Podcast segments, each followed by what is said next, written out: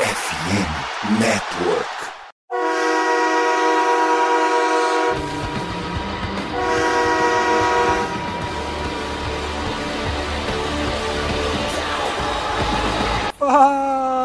Torcedor do time mais amado, mais querido, o mais sofrido dos Estados Unidos, do Brasil, do mundo. Estamos falando do Dallas Cowboys. Sejam bem-vindos a mais um podcast do Blue Star Brasil. E aqui sou eu, como sempre, Gabriel Platt. Muito feliz, muito, muito feliz, porque não tem como estar de outro jeito depois de uma vitória tão maiúscula quanto a do Cowboys teve, quebrando alguns tabus, né? Tirando umas marcas negativas que o Cowboys carregava há muito tempo. Então, muita coisa para comemorar, mas ao mesmo tempo, todo mundo ciente de que a caminhada só começou, ainda temos mais alguns jogos pela frente, no mínimo um, né? Vamos falar muito sobre isso. Mas antes de tudo, deixa eu apresentar vocês ao meu digníssimo amigo Vinícius. Bem com você? Fala Plat, ouvintes, cara, que delícia uma vitória em playoffs, né? E do jeito que foi, porra, não tem um torcedor de Dallas que não acordou feliz essa semana depois do jogo e foi trabalhar de sorriso de orelha a orelha. Como diria minha irmã, de olheira a olheira. Com os horários que os jogos são aqui no Brasil, acontece também.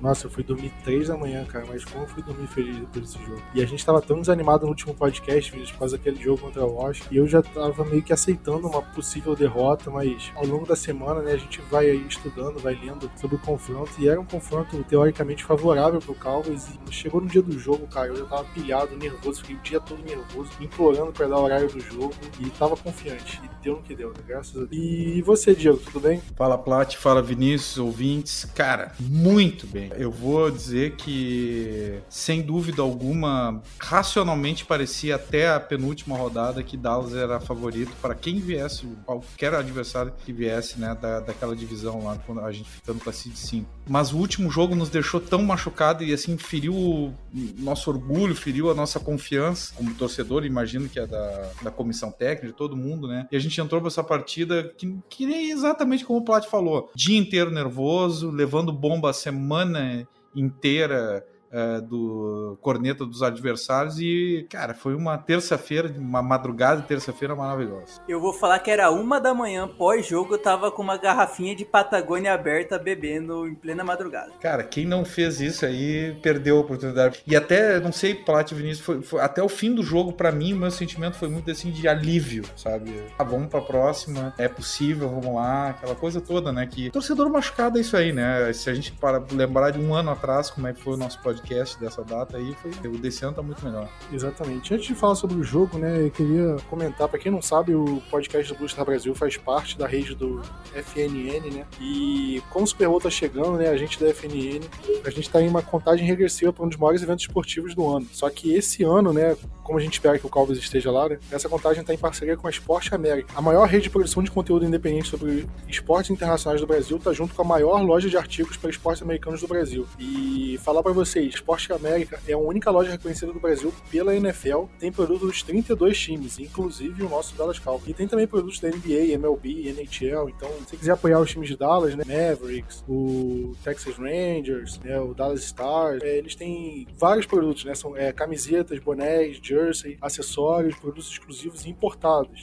E ah, você vai, pode pensar, ah, produto importado, caro. Não, os produtos cabem no nosso bolso, né? Dá para encontrar camisa de R$ 59,90, flâmula de R$ 69,90, até réplica de capacete. Eu, por exemplo, tenho uma réplica de capacete aqui, um, pelo menos um mini capacete, são ótimos. É, tem opção para todos os gostos. Você pode pegar um produto mais caro, mas também pode pegar um produto mais barato. Então, se você gostou, tá chegando Super Bowl, né? A chance perfeita de você usar uma camisa maneira, usar uma, um acessório do Cowboys, né? Mais um motivo para você comprar lá, né? Para deixar ainda mais empolgado, a Sport América está oferecendo um ponto de desconto de 10% para os ouvintes da FNN. Todos os produtos da loja estão com 10% de desconto usando o cupom FNN10, N de navio, tá? Não é promoção, é parceria da, da FNN Esporte América, a loja licenciada pela NFL do Brasil. Então vamos juntos nessa parceria, FNN Esporte América, a loja que vai conquistar você e o seu guarda-roupa. Se você quiser acessar, tem o link da loja aqui na descrição do episódio. E aí é só você entrar lá, é, fazer sua compra, colocar o código de desconto lá e tudo certo. E aí é bom, né, Vinícius? Nada melhor do que assistir um jogo com, com a camisa do Cowboys. Eu, por exemplo, peguei minha jersey, sabe de quem? Do Zeke. Eu ia pegar a do Romo, só que a do Romo esquentava mais e tava quente pra cacete. A do Zeke é uma, uma jersey que eu tenho que é um pouco mais leve, assim. E aí eu, ah, vou pegar a do Zeke e fé que ele vai ter um bom jogo. É, não teve um tão bom jogo assim, mas deu sorte, né? É o que importa. Porra, já deixa, já deixa essa camisa aí pra próxima semana. Cara, eu não consigo assistir um jogo de Jersey, pelo menos dentro do, de casa, porque, pô, Cuiabá é quente demais. No Rio, então, também nem se fala. E, pô, gostei do, desse, desse capacete aí, hein? Tô coçando pra comprar. Quem sabe com o próximo salário do mês que vem do BSB, vou lançar um capacetezinho desse. então, vamos falar sobre o jogo, né? Dallas Cowboys 31, Tampa Bay Buccaneers 14. Diego, a gente tava, eu tava falando com o Vinícius no podcast passado, quanto tinha inscritas que jogavam contra o Cowboys nessa partida. Né? O Cowboys nunca tinha vencido com essa camisa azul marinho nos playoffs, tinha vencido só que com a camisa azul anterior a essa azul marinho. Isso só, tinha acontecido, sei lá, na década de 80, por aí, ou seja, bota aí uns 40 anos pelo menos. O Cowboys nunca tinha vencido o Tom Brady na carreira dele, tava sete jogos, sete derrotas. O Cowboys não vencia um jogo de playoffs desde, desde a temporada de 1992. É, o Cowboys só tinham, só tinham dois Super Bowls na última vez que, que ganhou jogo fora de casa nos playoffs. É, ganhou mais três Super Bowls ali, só que foi tudo em campo neutro, então não é considerado jogo fora de casa. Nos dois Super Bowls que ganhou, ele só jogou em casa nos playoffs. Todas as vezes que teve que jogar fora de casa, perdeu, né? Então o Cowboys chegou para esse jogo com uma responsabilidade muito grande, uma responsabilidade que esse time não, não tem, né? Porque Mike McCarthy até colocou no pré-jogo, né, a lista dos 10 jogadores que eram vivos né, nessa última vitória do Cowboys e você vê, cara, eles não têm responsabilidade dessa, dessa seca toda, dessa sequência negativa toda. Acabaram de chegar, a maioria acabou de chegar no time, né? Mesmo assim, eles tiveram que lidar com essa responsabilidade para piorar. O começo de jogo do Cowboys foi meio esquisito, né? O Cowboys começou o jogo com three and out, né? O deck lançando três passes incompletos. Bem que alguns ali pareceram meio drop, jogada meio esquisita. E veio à cabeça aquele jogo do Washington, né? Que o Cowboys teve 12 three and outs na partida inteira. O que parecia um jogo meio truncado, né? Foi facilitando à medida que o jogo passava. Para você, o que, que aconteceu durante o jogo para o Cowboys ter tido tanta facilidade assim para pontuar, para é, neutralizar as armas do, do, do Tampa Bay Buccaneers?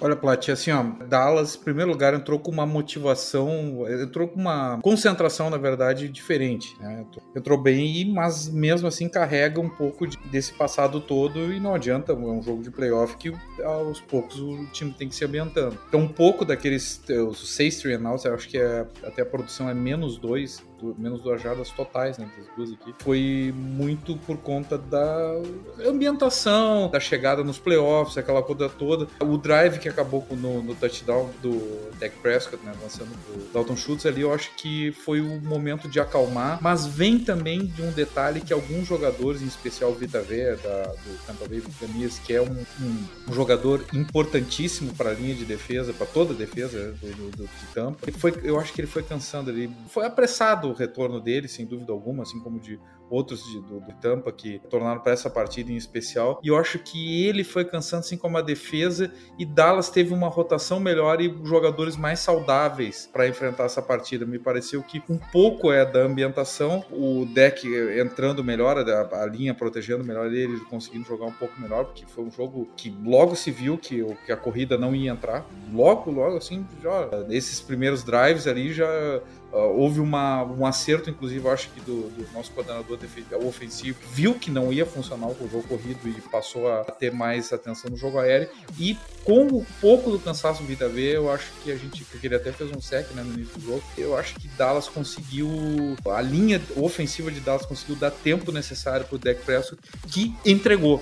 Né? Dak Prescott entregou nesse jogo tudo que a gente esperava dele. E é isso aí. Eu, eu acho que havia uma diferença técnica, só que havia uma, uma, uma diferença psicológica para o outro lado. A diferença técnica era a nosso favor e a diferença psicológica do, era do, em favor da outra equipe por carregar um ícone que é o Tom Brady né, nos playoffs. Passado aquele primeiro momento, Dallas se encontrou na partida, o outro time, Tampa Bay, foi cansando aos poucos e, e, o nosso jogo sempre foi muito melhor que o deles em todos os momentos da partida. Diego, para você foi o melhor jogo da carreira do deck? Sem dúvida nenhuma. Quantos quarterbacks fazem quatro TDs aéreos e um corrido, e aquele TD corrido, um jogo de playoff fora de casa contra um jogador que é capaz de estar em atividade e entrar na, na, no Hall da Fama né, da NFL. Fora de casa está lotado, uma equipe que não é.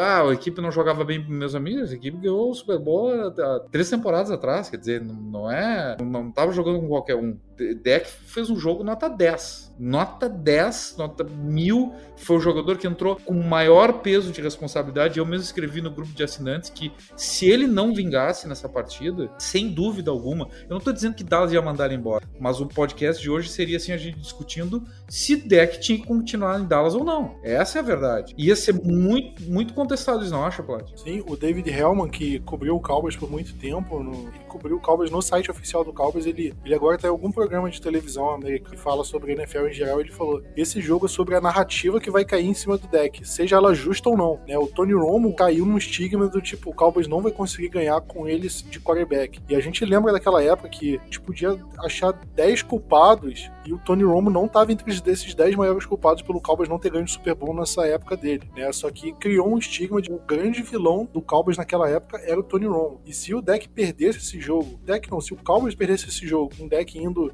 não jogando tão bem assim, é, poderia cair esse mesmo estigma para cima do deck, do tipo, ah, o Cowboys pode até ter um time bom, mas nunca vai conseguir ganhar com o deck, né? Então ele carregava esse peso do tipo, cara, não posso perder esse jogo, porque vai começar a gerar uma pressão muito grande por parte da imprensa, até por parte de, de torcedor também, que não talvez não acompanhe tão a fundo, é, no sentido de, de, confiança no deck, né? Até porque essa temporada dele não foi tão boa assim, pelo número de interceptação, né? Então era uma responsabilidade muito grande, e vou te falar, Diego, acho que por números, é capaz da gente achar um jogo melhor do deck do que esse. Aquele jogo contra a Atlanta Falcons que a gente virou no, naquele chute melancia. Mas não com essa relevância, né? Eu ia falar, só que se você pegar o tamanho do jogo, tudo que envolve essa partida, um jogo fora de casa, um jogo de playoff, um jogo contra o Tom Brady, é né, um time que você falou, foi campeão há pouquíssimo tempo, e diante disso tudo, o cara me consegue fazer um jogo desse. A gente tá falando aqui antes de começar o podcast, o deck jogou esse jogo puto, ele tava jogando com raiva. Eu nunca vi o deck com essa vontade. Você viu uma terceira descida longa que ele mergulhou por cima do defensor para conseguir o first down. É, ele correndo com a bola, ele prolongando jogada. Aquela jogada do touchdown dos chutes, que ele,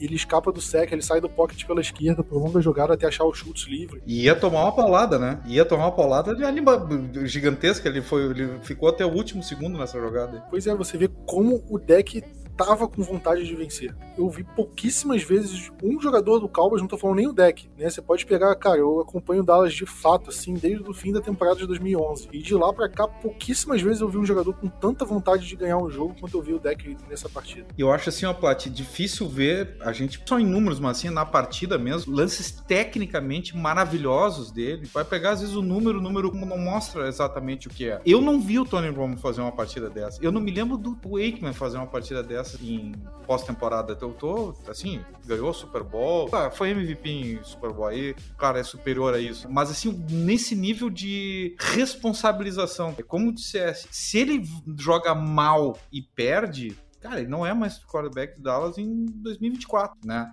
Agora, se ele joga mais ou menos e perde, ele fica o estigma de perdedor pro resto da vida. E ele foi lá com toda essa cara, com toda, que nem falam na, na, imprensa americana, ele foi lá com a coroa de rei, que a coroa de ser o quarterback do America's Team é a mais pesada da NFL, disparado. Foi com tudo isso, entregou. Nossa, que, que partida, né? E Diego, só pra falar esse negócio do Aikman do Super Bowl, eu cheguei a rever esse jogo. Ele tem no Game Pass, ele tem esse jogo na íntegra, né? O Super Bowl da temporada de 92. Mas ele ganhou esse jogo por 52 a 17 e o Aikman foi MVP com 5 passos pra touchdown. Só que eu te falar, cara, esse jogo tava apertadíssimo até o segundo quarto ali tava, acho que o Bills estava até melhor. Só que em um lance assim na red zone, a defesa do Cowboys quebrou a perna do Jim Kelly. Aí quebrou a perna dele, uma fatalidade. E dali o jogo virou, né? É, o Cowboys conseguiu forçar, a defesa jogou muito bem, forçar turnover, e o Wakeman, em cenário curto, de, de, campo curto, conseguiu anotar touchdown, mas não foi um jogo onde o Wakeman botou a bola debaixo do braço e carregou o time pra vitória. E eu vi isso acontecer com o deck. Né? Você falou, cara, eu amo o Romo de paixão, o Romo vai ser sempre o maior ídolo do Cowboys, o meu jogador favorito, mas não sei se eu lembro de um jogo do Romo que eu tenha visto tanta vontade de vencer quanto eu vi o deck, assim, cara. Foi uma coisa inacreditável. E Vinícius, falando além do deck, a gente viu o ataque todo jogar muito bem de uma forma geral. Eu acho que o Zeke destoou um pouquinho ali, não ficou, jogou tão bem, mas quando a gente viu nesse jogo a relação da linha ofensiva, né? É, é um alinhamento que o Cowboys não tinha feito ainda na, na temporada.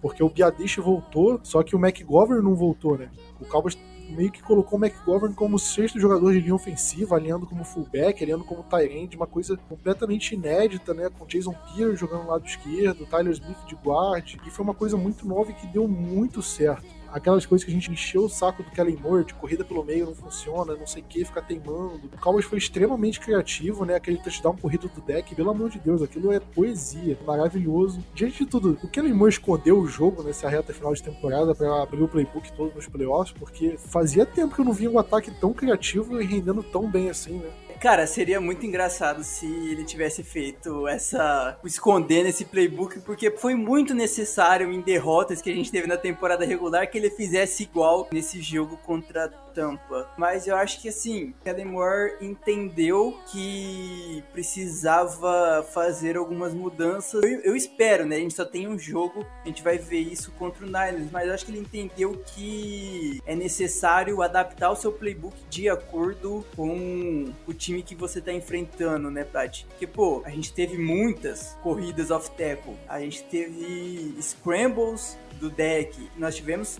né, jogadas de play action. A jogada do, do TD do Lamb, naquela quarta descida, você vê a, a câmera de cima, o chute, do jeito que o chute corta e puxa toda a marcação, ele já estava comemorando o TD antes do Lamb receber a bola, porque já sabia que ele estava livre. Então, assim, o Kellen Moore ele conseguiu fazer num jogo tudo que a gente xingou ele durante 18 semanas praticamente nesse podcast que ele deveria ter feito e não fez. Eu acho que isso é muito bom.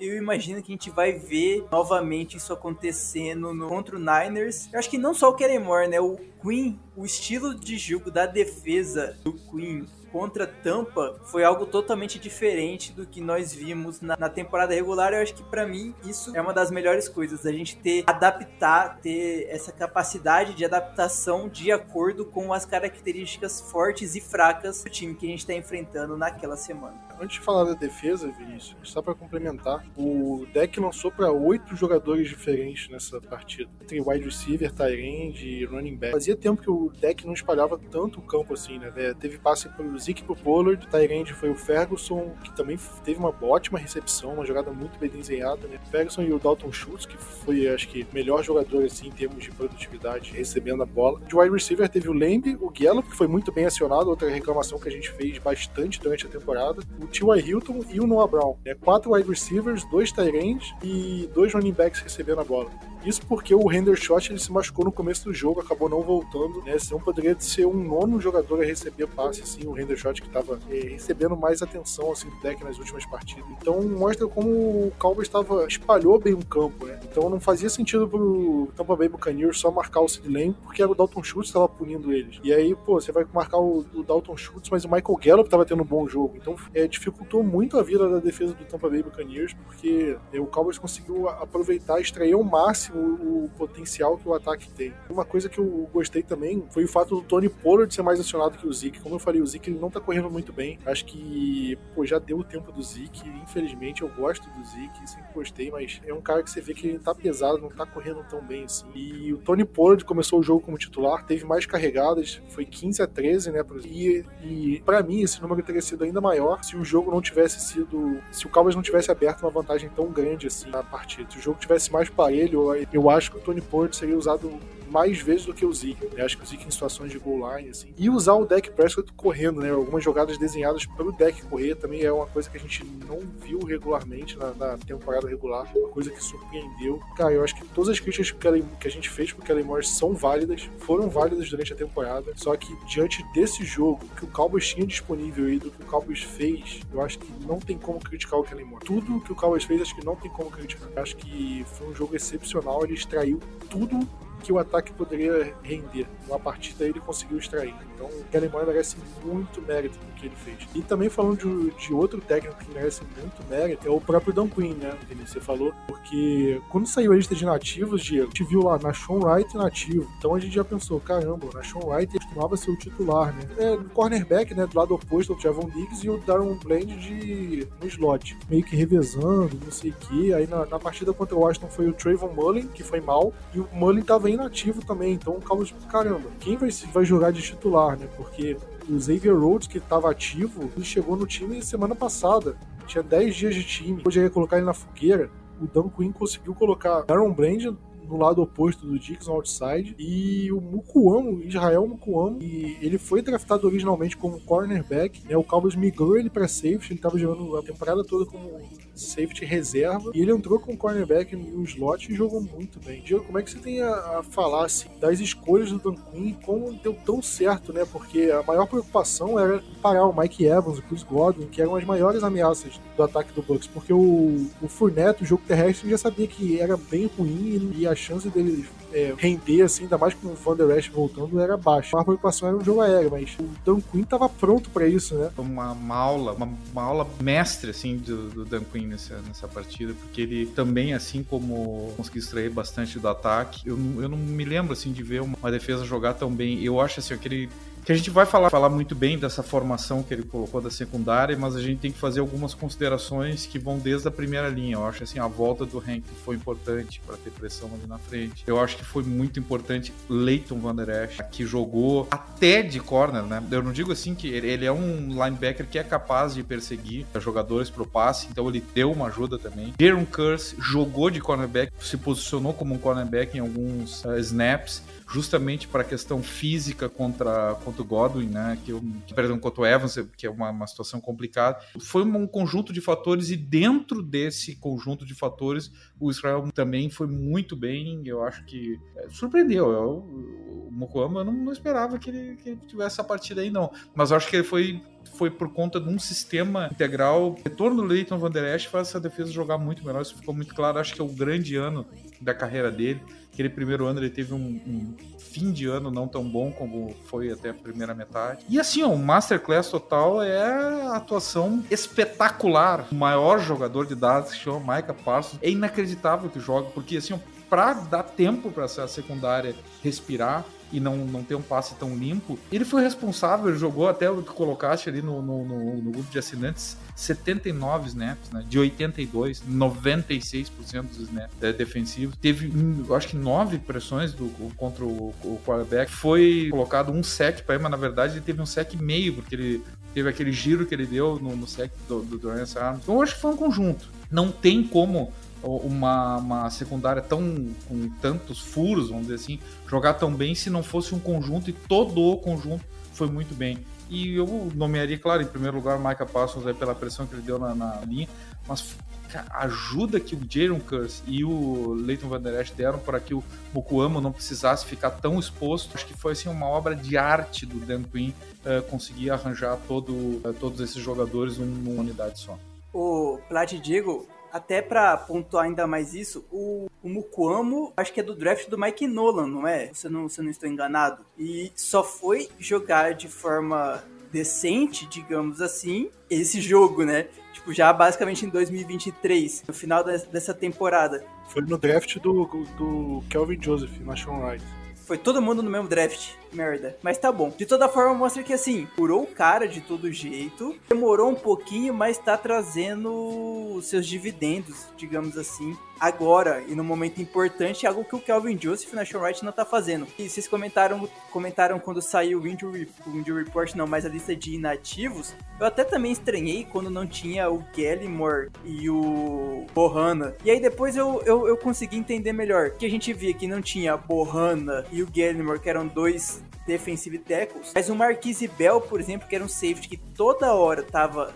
Que acho que não ficou, não ficou ativo um jogo durante a temporada regular, ficou inativo para esse jogo. Ok, ele não jogou, mas o esquema tático defensivo do Green já. Até a gente falou semana passada no podcast, e a gente que tá aqui no Brasil, né, que nem trabalha com isso ao certo, né, tipo, é muito mais um hobby do que qualquer outra coisa. Se ligou que o jogo terrestre de Tampa era pífio, imagina os caras do Cowboys. Então eles conseguiram entender que assim, não precisava ter tanto defensive tackle, precisava de tanto jogador na linha, mas a gente precisava aumentar a quantidade de, de defensive backs em campo. Tanto que teve Mukuamo, teve o Donovan Wilson, né? Tipo, os três, os três safeties e os três, e os três cornerbacks jogaram muito, mas não só isso, o outro, o outro safety eu esqueci, ou mais um dos corners jogaram, mas assim, a quantidade de vezes defensive backs estavam no campo era muitas vezes maiores do que os jogadores de linha defensiva, porque a gente precisava muito mais marcar o jogo aéreo do Brady do que o jogo terrestre. E isso é super importante do Queen pra gente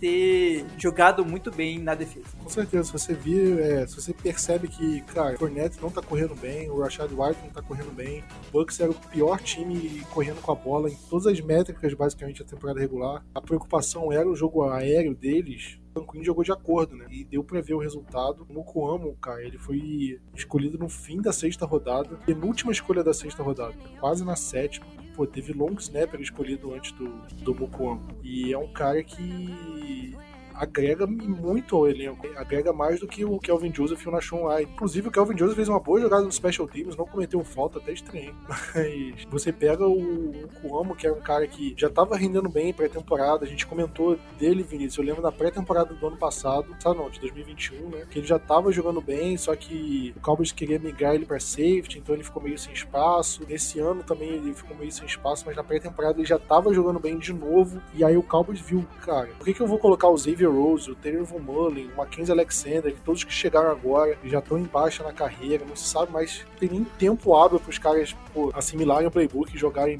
muito bem. Por que não pega um cara que é bom, já tá no elenco há um tempo, já entende o playbook e já jogou nessa posição, né? Uma sacada maravilhosa do, do, do em usar o Mukuamo e deu muito certo, muito certo o Mukuamo jogou muito bem. Jogou, vamos ver o que eles vão fazer para a próxima partida, mas foi sacada genial. Acho que todos os técnicos do Cowboys, assim, do Kellen Moore, do Dan Quinn, principalmente o Mike McCarthy, que é um que a gente criticava, muita gente achava que se o Cowboys perdesse ele poderia ser demitido, apesar do Cowboys é, sempre falar exatamente o, oposto disso, mas tem que dar mérito pro cara desse. O que ele fez no Cowboys em três temporadas, viu nas últimas 20, nunca chegou com respaldo assim da torcida, né? Porque ele veio de muito tempo turbulento assim no Packers e vem fazendo um trabalho que vem fazendo. Mais críticas que a gente tenha, dá para ver a evolução que o time tá tendo é, com ele ao longo das temporadas. Mas eu não falei do John Do Special Teams, justamente por conta de um jogador que é o nosso querido kicker Brett Maher. O Brett Maher, que é um kicker que eu tanto critiquei na primeira passagem dele, justamente, foi uma passagem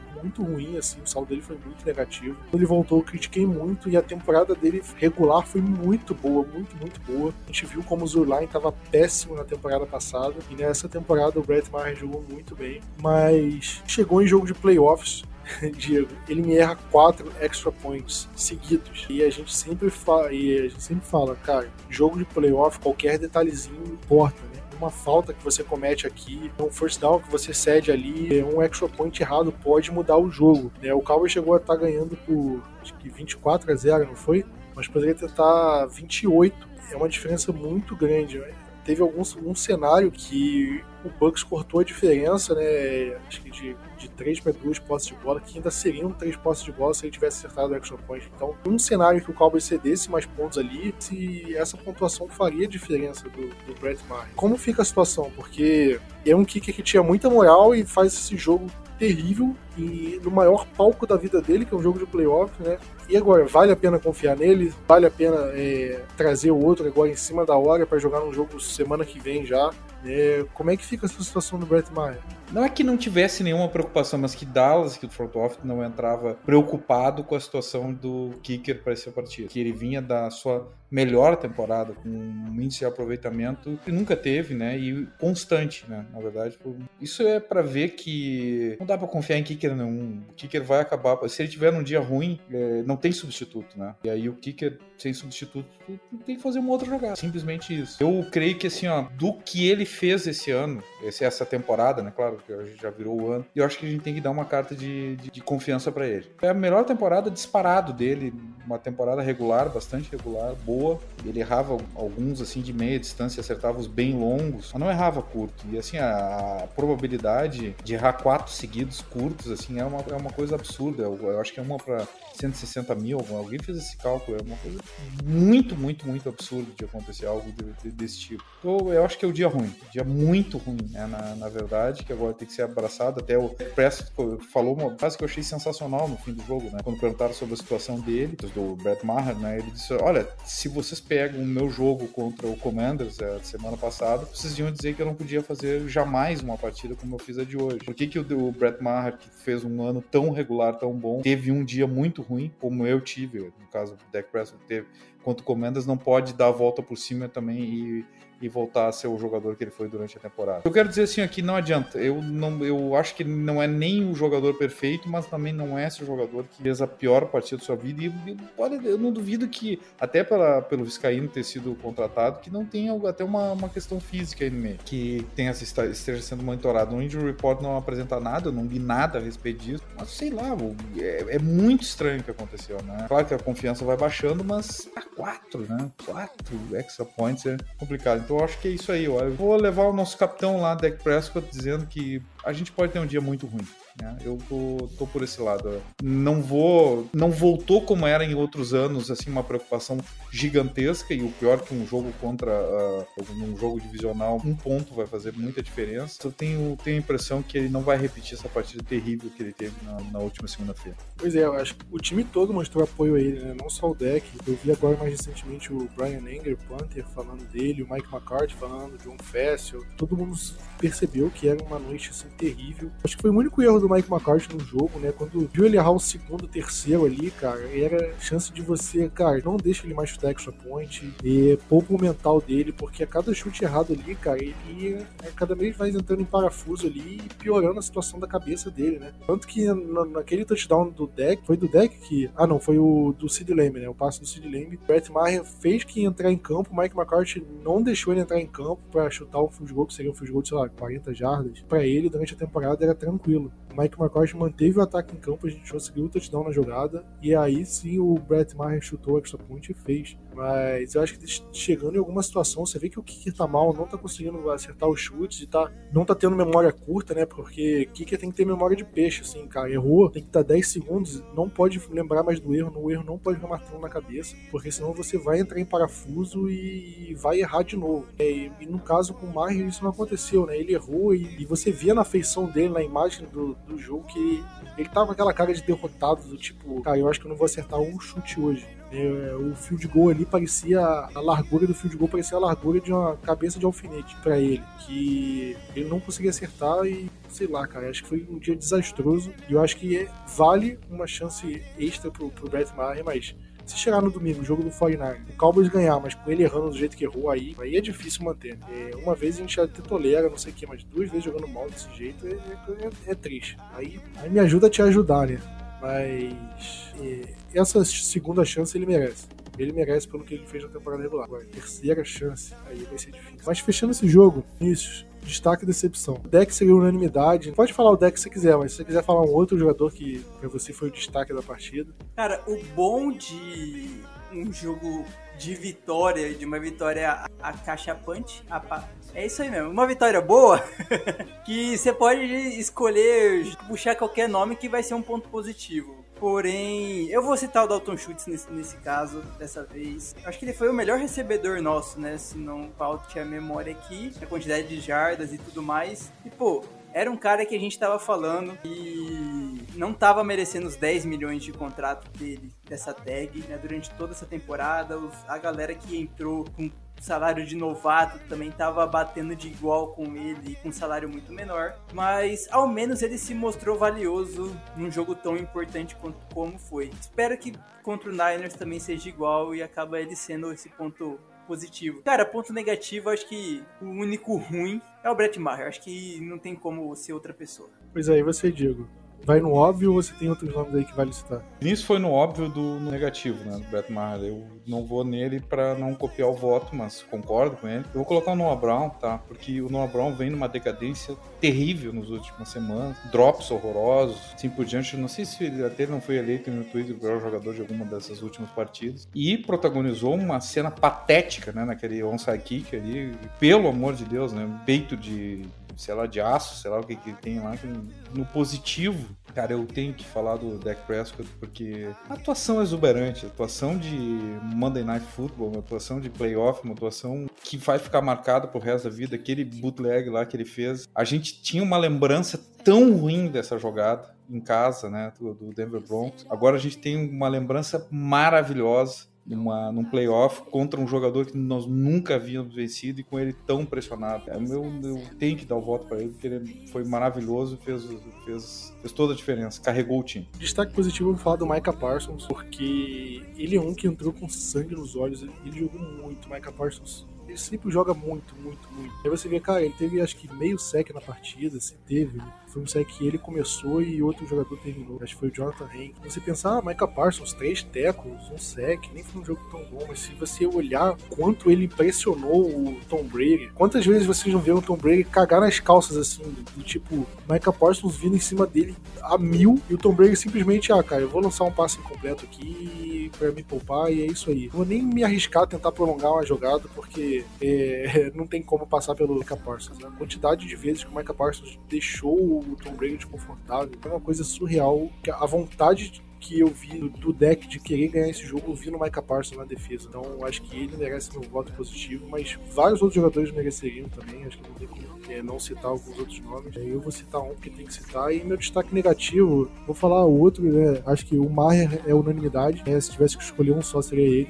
Mas vou falar de um jogador que eu não gostei na partida. Eu acho que vocês vão até concordar comigo, que é o Trevon Diggs o, o Diggs, é, em relação a Teco, ele tava muito frouxo. Parecia que ele tava, pô, em marcha lenta. Ou eu não sei se o time todo tava tão pilhado e o Diggs tava jogando de forma normal que parecia que ele tava abaixo. Eu acho que parecia que ele tava na mesma pegada do restante do time, né? E a gente vê ele errando alguns tecos, que, chegando meio mole nos, nos tecos, cedendo, cedendo recepção nem cedeu tanto assim, mas eu acho que ele acabou destoando ali. Né? Foi um dos jogos que eu menos gostei dele na temporada. Era um jogo para acho que ele crescer junto com o time e eu não vi ele crescendo, então me decepcionou na partida. Mas, Vinícius, o Cowboys agora com a vitória, o Cowboys enfrenta o São Francisco 49ers, né? Vamos falar sobre isso. Mas antes disso, né, o Cowboys saiu na desvantagem em relação a esse jogo, porque o 49ers jogou no sábado de tarde, né? E o Cowboys jogou segunda noite. Então o 49ers ele, ele tem uma vantagem de dois dias de descanso a mais do que o Cowboys. E mais do que isso, quando o Giants ganhou o jogo domingo, o 49ers já sabia que o adversário dele seria ou o Cowboys ou o Tampa Bay. Então eles tiveram pelo menos um dia a mais de preparo para esse jogo de domingo agora dos playoffs. Você acha que é uma vantagem indevida em relação a isso? Você acha que a NFL poderia ter lidado melhor com isso? Cara, eu acho que poderia ter sim né, lidado melhor no, na questão de botar os jogos em dois dias apenas. Né? Tipo, três no sábado, três no domingo, acho que fica de certa forma um pouco mais justo. É impossível ser 100% justo porque não dá para botar todos os jogos no mesmo dia. Não dá para botar todos os jogos no, sábado, todos os jogos no domingo. De alguma forma vai ter um dia ali ou mais, ou claro, jogar uma conferência no sábado, outro no domingo, no jogo de, de divisional ser ao contrário. É uma possibilidade que, sei lá, porque a NFL não faz isso. Só que esse problema de jogo na segunda é muito por conta do business, né? Eles estão um pouco se fudendo pro jogador. A real. A ESPN vai pagar caro por ter um jogo próprio só na segunda-feira. Vai ter mais comercia comerciais, né? Vai ter mais patrocínio de todas as formas. Então, para eles, isso é ótimo. Se o time vai estar tá mais cansado do que o outro, eles vão estar tá pouco se importando. E a gente que se ferra nesse caso. Quem tem a força é a televisão e assim, a gente só tem que tentar recuperar quem estava lesionado o mais rápido possível. Estamos gravando na quarta, já começou os treinos. Terça-feira, pelo menos, já era um dia que tem que ficar todo mundo em cima assistindo o tape do Niners pro jogo é, é, o que dá. Não tem, não tem mais o que fazer, não tem outra coisa que fazer e, infelizmente, só aceitar. Eu acho que o único jeito de, de resolver isso seria colocar os três jogos da NFC no sábado e os três da EFC no domingo, ou o contrário. Aí os três times meio que jogariam é, no mesmo dia, então eles teriam mais ou menos o mesmo tempo de descanso de uma semana para outra. Mas um, um jogo a mais segunda-feira, mais audiência, horário nobre, não sei o que é complicado, mas eu acho que a NFL tem que rever isso. É, o Cowboys meio que sai prejudicado nessa, nessa partida, então é meio óbvio a gente defender a, o nosso lado, né? Mas eu acho que seria injusto pro 49ers se fosse a situação oposta também, né? O Cowboys tendo mais descanso. E Prat, ainda tem aquela coisa, né? O jogo de segunda-feira terminou praticamente de madrugada pros caras lá. E até tem todo, pô, tomar banho, tem entrevista coletiva, que pegar o busão e ir pro aeroporto. Então, assim, é só o jogo termina tarde, tem todo um pós-jogo do Real que. Eles voltam logo depois do jogo, né? Eles não dormem no hotel e voltam de manhã. Então eles chegam em Dallas de madrugada até chegar em casa. Complicado, né? E isso é mais uma desvantagem, né? Porque o Cabo jogou fora. Só que aí é, isso, essa desvantagem assim é tipo. Acontece, né? Porque um time é, se classificou melhor que o outro, aí é osso do ofício. Mas é mais uma desvantagem que o Cowboys tem que enfrentar. Então é um cenário esquisito, né? Mas esperamos que o Cowboys consiga se sobressair diante disso. E Vinícius, já falando do treino, né? A gente viu o Dorance Armstrong saindo do jogo acho que uma, duas vezes. Acho que não sei se era lesão no joelho, mas ele sentiu alguma coisa durante o jogo, só que ele conseguiu voltar pra partida. O Micah Parsons, antes do intervalo, sentiu, tomou uma pancada também, mas voltou pro jogo. O Jaron Curse sentiu o joelho, ele saiu até meio esquisito, nem conseguindo pisar no chão direito, preocupou, né? E o Jason Peters também, acho que é o outro que, que saiu do jogo e não voltou mais acho que o Pierce e o Hendershot, né? Foram dois jogadores que saíram no começo do jogo e não voltaram. Uma coisa sobre eles no boletim de lesão aí é, dessa semana?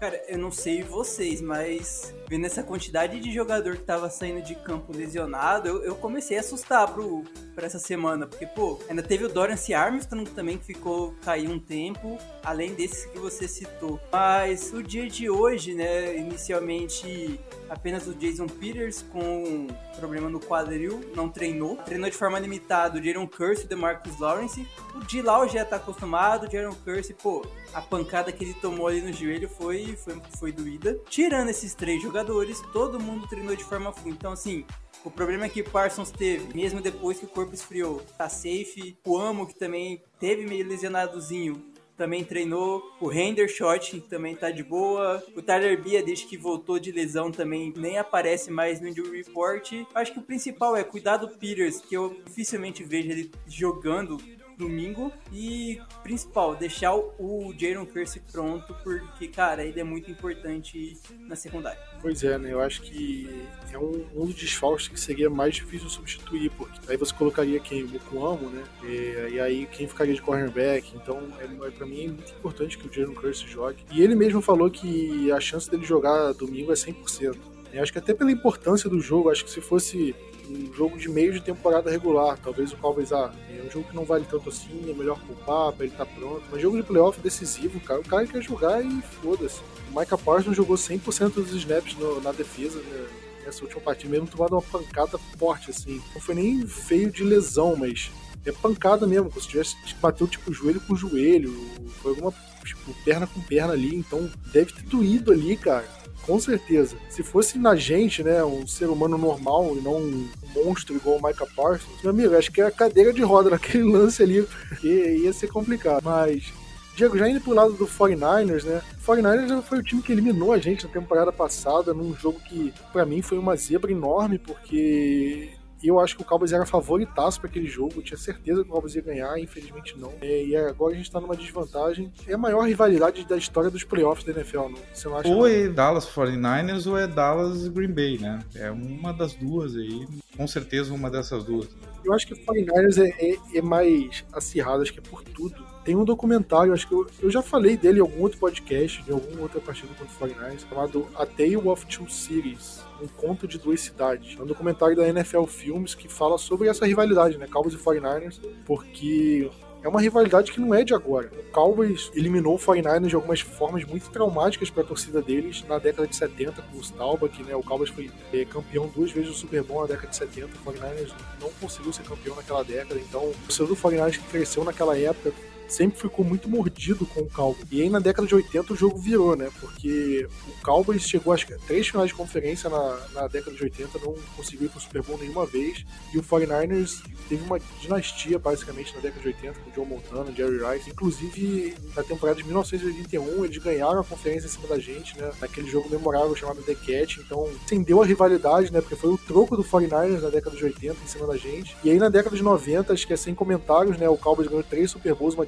enorme. E o 49ers tinha um dos melhores times da NFL também, né? Em 94 eles ganharam da gente na final de conferência e foram pro Super Bowl, ganharam o Super Bowl. O Cowboys enfrentou, eliminou o 49ers, acho que em dois dos três anos que ganhou o Super Bowl na década de 90. Então era pau a pau, assim, era era quase um Super Bowl antecipado. Então é, é uma história com muita rivalidade entre os times, né? Na década de 2000, tanto o Cowboys quanto o 49ers eles caíram, então essa rivalidade ficou meio apagada. E agora, recentemente, dois jogos em playoffs, né? O tempo da temporada passada e agora. Diego, a gente tinha um, um tabu enorme de não ganhar fora de casa, não sei o quê. E ainda temos o tabu de, de não ir para uma final de conferência desde 95. Mas você sabe a última vez que o 49ers ganhou da gente em São Francisco? Só lembro que as duas últimas a gente que levou, né? E foi mais do que as duas últimas que a gente ganhou, tá? Eu fui pesquisar isso porque eu não lembrava do, do 49ers ganhando da gente lá. Eu lembrava do 49ers ganhando da gente em Dallas, né? Eles ganharam nessa playoffs 2020, na temporada de 2021, né? Ganharam da gente em 2014 com Kaepernick. E aí você pega 2020 foi o jogo em Dallas, a gente ganhou. 2017, Cowboys e 49ers lá, a gente enfiou 40 a 10. Zeke jogou muito essa partida. 2016, jogamos lá. Nessa época tava terrível também, mas enfim, não veio questão. Em 2016 ganhamos por 24 a 17 num jogo que a torcida do Cowboys era a maioria no, no Levi's Stadium. Os jogadores do 49ers reclamaram e ouviram mais a torcida do Cowboys do que a deles nessa partida. E aí, 2011, esse você lembra, né, Diego? O jogo foi pra prorrogação. O 49ers ele foi pra final da conferência aquele ano, era time de, de ganhar Super Bowl, né? Perdeu no detalhe pro Giant. E o Cowboys foi na casa deles, o Tony Romo fraturou a costela, tava com o pulmão perfurado, saiu do jogo. Aí o John Kitna lançou duas interceptações, né? O Cowboys estava para perder aquele jogo. O Romo volta, empata aquele jogo e ganha na prorrogação. Jogaço, jogaço, jogaço. Foi um field goal, né, que definiu esse jogo, né? O Fortnite teve a primeira posse, não chutou o punch. E aí a primeira jogada do Cowboys na prorrogação foi um passe de, sei lá, 70 jardas do Tony Romo pro Jesse Holley. Que aí ele caiu na linha de uma jarda assim, e foi só o Dan Bailey chutar o field goal. Por favor, quem tá nos ouvindo, vá agora, dá uma pause aqui, tá? Ou terminar o podcast e coloque essa jogada no YouTube pra ver. Uma das jogadas mais maravilhosas da história do, do Dallas. Assiste os melhores momentos desse jogo, é muito bom. Cowboys e 49ers 2011. E aí, Diego, o, o Cowboys voltou para 49ers em 2005, ganhou 34 31 e, e aí sim, né, aí, aí em 2002, 2001, 2000 teve três jogos entre os times, mas todos em Dallas. E aí em 97 o Cowboys perdeu lá por 17 a 10. Ou seja, desde 97 que o Cowboys não perde, não perde em São Francisco. Ou seja, a gente tem, querendo ou não, a gente tem uma escrita contra eles lá. Né? É o nono jogo, né, de playoff entre Dallas e 49ers agora. O Cowboys ganhou 5 e eles ganharam 3. E o mais inacreditável é que desses oito jogos, né, vai ser o nono agora, dos oito, seis foram em final de conferência. E você vê o tamanho da rivalidade da briga, cara. São sempre os times se enfrentando no maior jogo possível dentro da conferência. Pô, cinco Super Bowls pra cada lado, cara. É, eu sempre digo que Cowboys e 49ers é a maior, é a maior rivalidade da história da NFL de times de divisões diferentes. Da mesma divisão você pode falar vários aí, né? Até o próprio Cowboys e Eagles, Cowboys e Giants, Cowboys e Washington. A NFC Norte, que é uma divisão muito antiga, com times muito antigos, né? Green Bay, Chicago, mas de divisões diferentes. Eu acho que não tem nenhuma outra rivalidade mais forte que não seja 49ers e Cowboys. Então isso acrescenta muito mais para esse jogo, né? O jogo é fantástico e a, o conjunto das camisas também fica muito bonito né, na, na, no jogo. E olha, nossa senhora, esse aquecimento tá complicado, pode. E, e vou te falar, eu acho que pode ser uma, até uma final antecipada esse jogo, porque é um jogo fora de casa dificílimo. É o jogo mais difícil do Cowboys na temporada até agora. E eu acho que, até se for Cowboys e Eagles fora de casa, talvez o jogo não seja tão difícil quanto vai ser esse Cowboys e 49ers. Óbvio que eu tô falando aqui de orelhada, aconteceu nem o jogo divisional, muito menos a final de conferência, mas eu queria ressaltar a, a dificuldade que vai ser esse jogo do, do Cowboys e 49ers. É, e já falando desse jogo, né, já comentando, o Cowboys joga em São Francisco, né, e vai Stadium domingo, domingo dia 23 23, 22, 18 e meia no horário de Brasília, com transmissão da ESPN, tempo real do Blue Star Brasil, como sempre. Inclusive, agradecer a todos que participaram, interagiram com o tempo real no jogo contra o Tampa Bay, porque pô, foi bom demais de ver todo mundo interagindo, todo mundo feliz, é coisa de outro mundo. Vinícius, o, o 49ers, quando o Trey Lance se machucou, ele já tava numa situação meio esquisita, né? Quarterback reserva, Garópolo. Do Garópolo ter levado o time a um Super Bowl e um final de conferência, né? Só que aí o Garópolo se machuca e entra o Brock Purdy, que é o quarterback de sétima rodada, e não só sétima, foi a última escolha do draft desse ano. É um calouro, só que incrivelmente ele vem muito bem. Né, ele vem numa sequência de vitórias, acho que ele não perdeu ainda jogando como titular, vem jogando muito bem, o ataque vem funcionando. Que eles ganharam do Seahawks, assim, é, tiveram um pouco de dificuldade no primeiro tempo, mas terminaram o jogo vencendo por 41 a 23, então o segundo tempo ali não teve tanto sufoco. É, e é um quarterback meio que sensação do momento, é o único calor que está disputando os playoffs ainda. E a dúvida é como é que o Cowboys para esse quarterback que pô, é muito jovem, tem pouco jogo dele para estudar, né? É um quarterback que parece não sentir a pressão, né? Tanto que está jogando bem, jogou bem em playoff, jogou bem em jogo decisivo. Como é que faz para parar um jogador desse? Cara, eu acho que Dallas precisa de alguma forma conseguir chegar rápido em cima do, do Purge. Porque, pô, se o Brady tava assustado com o parça, é o Brady, é o GOAT do esporte. Tu imagina um calor de sétima rodada, né? O cara que é o Mr. Irrelevante do, do draft, que foi o último escolhido. Então, assim, a pressão que a, que a nossa linha defensiva precisa exercer em cima da linha ofensiva deles, que não é boa, né? Tirando o Trent Williams ali, que para mim é o melhor jogador dessa linha. O resto é bem de mediano para baixo. Com isso, os corners. O que a gente até falou, né? Tipo, não deixar a marcação ser meio solta do Diggs, por exemplo, que não estava marcando tão em cima dos caras. Se os nossos corners marcarem em cima dos, dos recebedores e o front seven fazer uma pressão para que o Brock Purdy tenha que fazer um passe um pouco mais rápido, né, um pouco mais desequilibrado ou alguma coisa do tipo, vai ocorrer muitos mais passes é, incompletos e com uma maior chance da gente conseguir uma interceptação e assim segurar esse ataque dele. Porque, pô, é um ataque complicado pra gente segurar, né? A gente vai falar até um pouco mais disso. E eu acho que assim, olhando de todos os nomes, TMC, Divo Samuel, Kittle, entre outros, o Purge é o elo mais fraco disso, disso tudo. Então, se a gente conseguir fazer os QBs pressure, QB hit, necessariamente precisa ter o sec? Não mas chegar em cima do cara e dar aquela trombada que seja, tá toda hora em cima do cangote dele, acho que já vai ser muito importante para que ele consiga sentir o, o peso de estar jogando um jogo de playoffs contra um time como o Dallas. Concordo, né, Vinícius? É, é deixar ele desconfortável dentro do pocket, né? O quarterback calouro, ele tá muito suscetível, ele tá mais suscetível a cometer erros, assim, que quarterbacks mais veteranos não estão. Eu acho que isso é uma desvantagem de quarterback calouro em geral. O Purdy, ele tem, uh, ele tem até menos, ele tá até menos suscetível a esses erros, até porque ele tá num ataque muito bem montado, tudo, mas é, você vê, por exemplo, o ataque do 49ers não é um ataque muito pensado pro quarterback lançar um passe de 50 jardas. Geralmente jogadas bem desenhadas para o wide receiver que é, recebe um passe de 8 e corre mais 20, e não um passe de bola viaja 28 jardas. Eu acho que você tem que colocar o, o em cenários desconfortáveis, onde ele não consiga fazer a progressão de leitura correta, tem que forçar um passe que ele não queria forçar. Viu o Purdy também tentando prolongar muitas jogadas que algum um quarterback mais veterano não prolongaria, porque pode acabar é, forçando um turnover ou sendo pegando sec.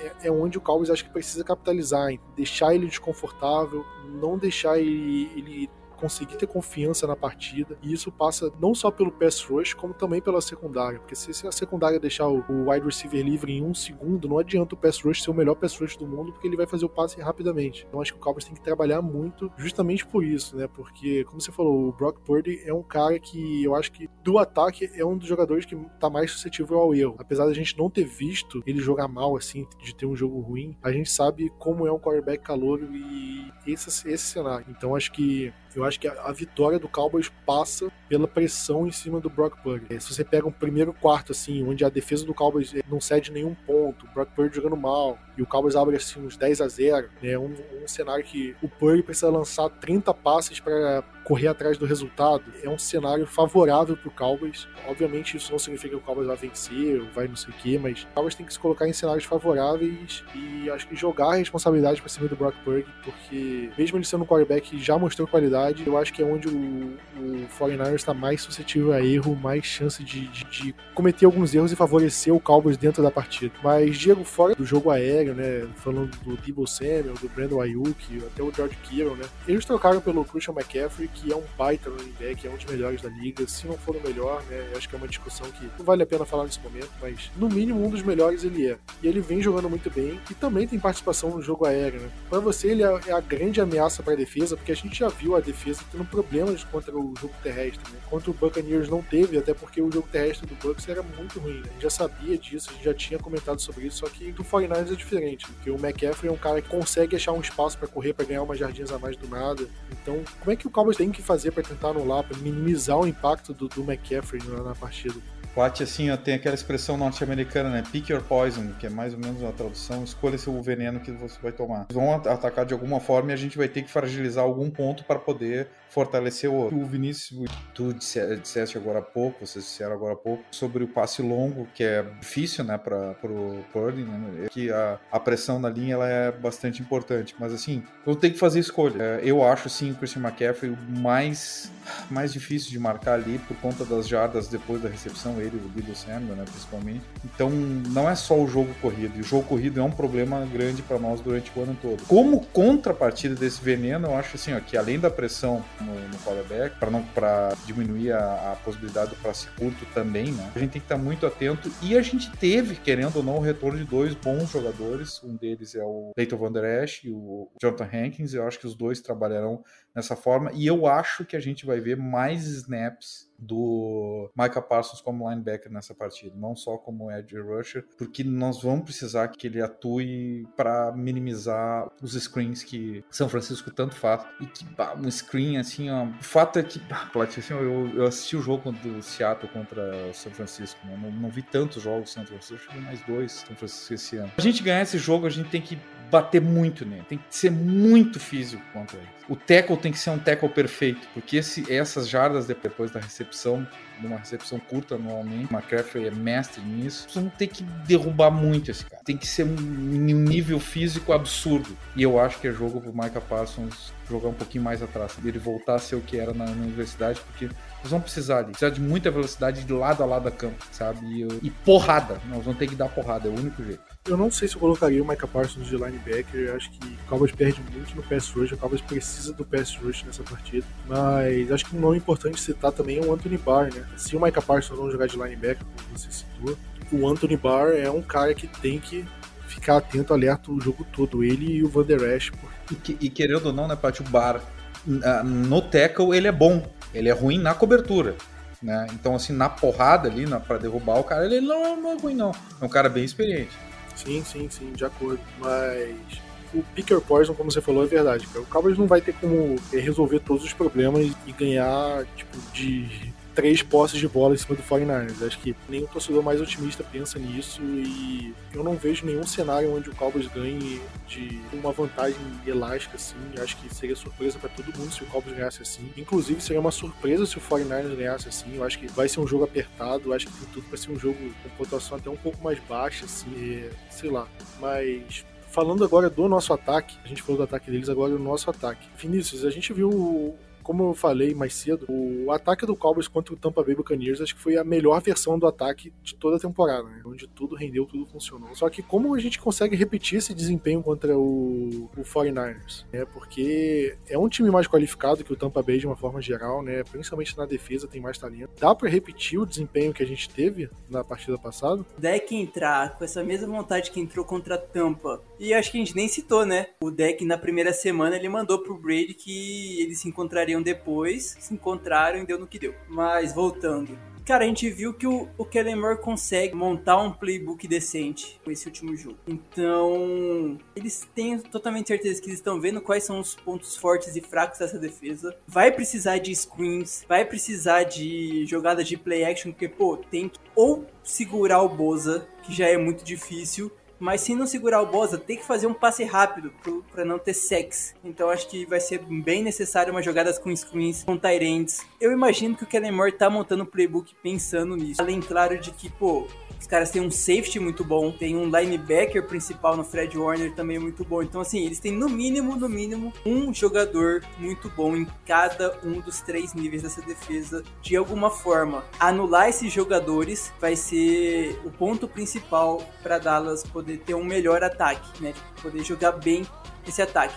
De toda forma, se, se o nosso jogo terrestre entrar, que eu acho que vai ser muito milagre disso acontecer, mas se entrar, já tira um pouco dos pesos, o peso das costas do, do deck. Eu já imagino e a gente tem que ir preparado pro jogo, que assim, a gente vai ver muito mais passe do deck, a gente vai ver muita bola apertada, a gente vai ver é, chances que possam né? Tipo, chances de ter uma interceptação ali por bolas contestadas. Mas assim, visto que a gente tá jogando no, jogo terrestre, vai ser necessário o jogo aéreo. Então, torcedores, calma, porque vai ter que ser assim, porque, pô, é o melhor, é o nosso melhor jogador e é onde Dallas tá fluindo muito melhor. Essa distância, a diferença de carregadas do, do Pollard por Zeke, eu acho que ela tem que ser maior nesse jogo. E um jogo pro Tony Pollard conseguir ter um bom desempenho, conseguir aquelas big plays que ele consegue, porque tentar aquele cenário do Zeke, aquelas corridinhas do Zeke para duas jardas, eu acho que é muito complicado colocar o Cowboys numa situação de desvantagem, assim, segunda descida longa, terceira descida longa, acho que não pode acontecer. É, Vinícius, vou te falar, eu acho que é, é jogo pro Tony Hilton é um cara que pode ser bastante acionado. A gente não viu o Hilton ser é, tão acionado em passes um pouco mais longos, né? Eu acho que se a gente ver a versão do deck que a gente viu contra a Tampa Bay Buccaneers, se a gente não ganhar esse jogo, a gente vai cair atirando até o fim. O deck, pela forma que ele jogou contra a Tampa Bay, parece que, cara, ele não perde para ninguém nesse mundo. É, foi a impressão que deu. Então, vamos ver como é que vai estar o deck. Eu acho que a linha ofensiva precisa de uma proteção muito boa. Como eu falei, o Nick Bosa, ele teve 18 sacks e meio nessa temporada. É muita coisa. O Bosa é um dos melhores jogadores defesa de toda a NFL, talvez o melhor jogador de linha defensiva. E então o Cowboys precisa dar um jeito de, de minimizar o impacto do Nick Bosa. Nesse jogo contra o Seattle Seahawks, por exemplo, a, a, saiu de um jogo apertado para uma vantagem grande do 49ers e ter uma vitória tranquila, justamente por uma pressão em cima do Dino Smith, que ele sofreu um fumble e o 49ers conseguiu, pô, é, sair de, uma, de, um cenário onde ia tomar no mínimo field goal para abrir, é, abrir vantagem. Eu acho que a proteção em cima do deck vai ser muito importante nesse jogo. Muito, muito, muito, muito. Diego, quer comentar mais alguma coisa sobre o jogo? Algum detalhe a mais que esqueci de falar? Ou posso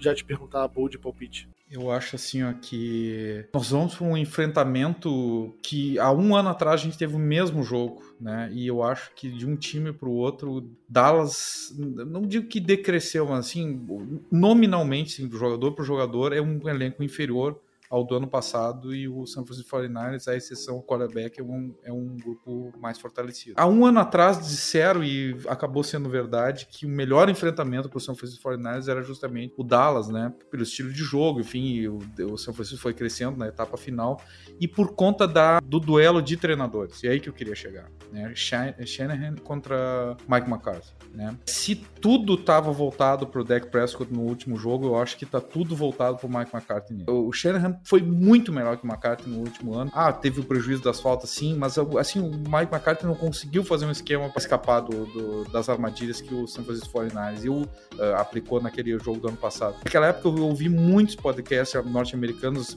pré-jogo, todos falavam isso, que, não, que Mike McCarthy não seria capaz de fazer um jogo suficiente para, se tivesse algum momento da partida que ele precisasse alterar a, a sua ideia inicial, ele não ia ter condições, coisa que o Shanahan teria. E isso se provou verdadeiro. Então eu acho assim, ó, todos os holofotes estão em cima dele para esse jogo e nós vamos ganhar, nós vamos perder por conta do que for feito na Casa Mata. Eu acho que passa muito por isso. Que assim a gente tem que ter um nível de técnica elevadíssimo, como foi na última partida, um nível de comprometimento, um nível de concentração gigantesco, minimizar erro, aquela coisa toda, mas assim, ó, quem vai ganhar, quem vai perder para mim vai ser o treinador, o quanto ele vai conseguir se adaptar aos momentos da partida, porque não vai ser uma partida de dominância total como foi a última, na minha opinião. Pois é, eu acho que o, o jogo vai ser decidido no, nos erros dos próprios times, né? Aqueles erros que os times cometem sem que o outro time force. Por exemplo, o gol errado do Mar pode definir uma partida. É uma, uma, um holding que anula uma jogada de first down do Cowboys pode definir a partida. Não do lado do Cowboys, mas isso pode acontecer do, do lado de lá também. Jogada assim, né, é, é, pode mudar o cenário da partida,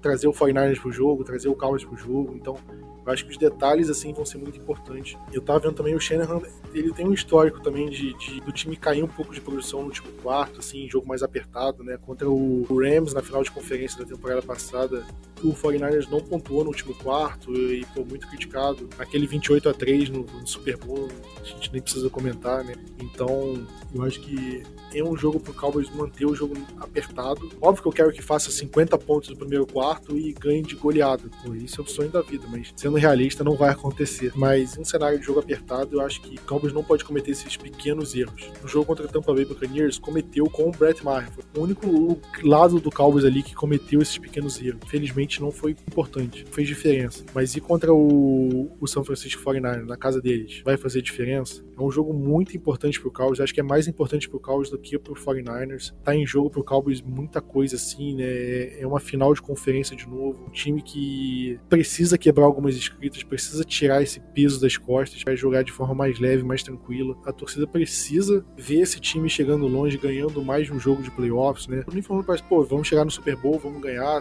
tem que ser campeão, óbvio que eu quero. Mas, pô, o time chegando numa final de conferência, mostrando que dá para bater de frente com qualquer um da conferência, dá para brigar lá, e indo pros playoffs todo ano, é isso que o, que o torcedor do Cowboys quer ver. O Cowboys quer ver o, o, o, o time chegar fora de casa contra o adversário pior e ganhar o jogo e disputar e não perder de alguma forma bizarra, como perdia com o Tony Romo errando hold, o Dez Bryant recebendo o passe e o juiz anulando, field goal no último segundo depois de um passe miraculoso do, do Aaron Rodgers.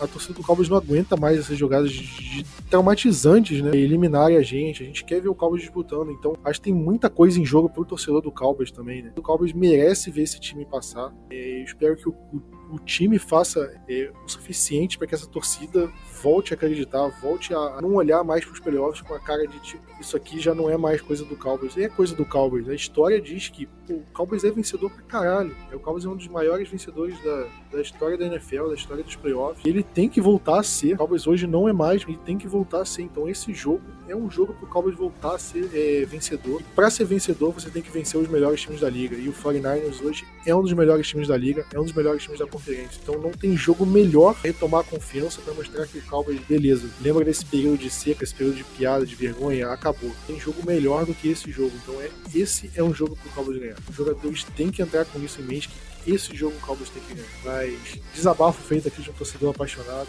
Diego, gol de palpite. Cara, o palpite é 33 a 31, tá? Dallas vencendo com o Brett Maher fazendo um, um field goal no finalzinho do jogo. Field goal curto. Bold é uma pick six do, do Trevor Diggs que tá nos devendo um aí. Vinícius, você. Eu vou de 27 a 21 para Dallas. É, dois field goals longos de mais de 50 jardas do Brett Maher. Dá para colocar como como bold que ele não vai errar nada depois desse jogo de tampa? Depende, depende do chute, né? Mas é, é, gramado natural, não é sintético, né? Então é mais. Não, é o que eu tô falando. Vai ser dois field goals dele, porque né, 27 tem que ser 21 pro TD, 24 27. Então são dois FGs, dois field goals de mais de 50 jardas acertados, além dos três, dos três extra, extra points.